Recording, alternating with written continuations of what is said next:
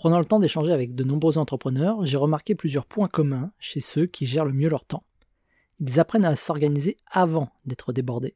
Ils apprennent à se reposer avant de souffrir du burn-out. Ils apprennent à se créer un réseau avant d'en avoir besoin. Et surtout, ils apprennent à noter leurs idées avant de souffrir de la page blanche.